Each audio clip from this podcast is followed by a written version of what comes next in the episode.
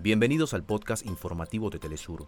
Acá te contamos los temas que son noticia el día de hoy. Comenzamos.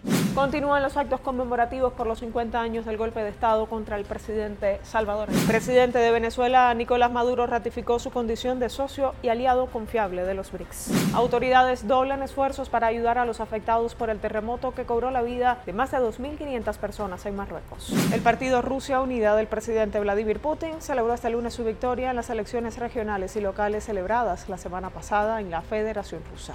La colombiana Natalia Llamosa ganó dos medallas de oro y una de bronce en la competencia de los 64 kilos del Mundial de Pesas que se lleva a cabo en Raíta, Arabia Saudita. La Compañía Nacional de Teatro de Venezuela preparó una programación especial en homenaje a Salvador Allende al cumplirse 50 años del golpe de Estado en Chile.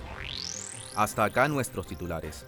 Para más información recuerda que puedes ingresar a www.telesurtv.net.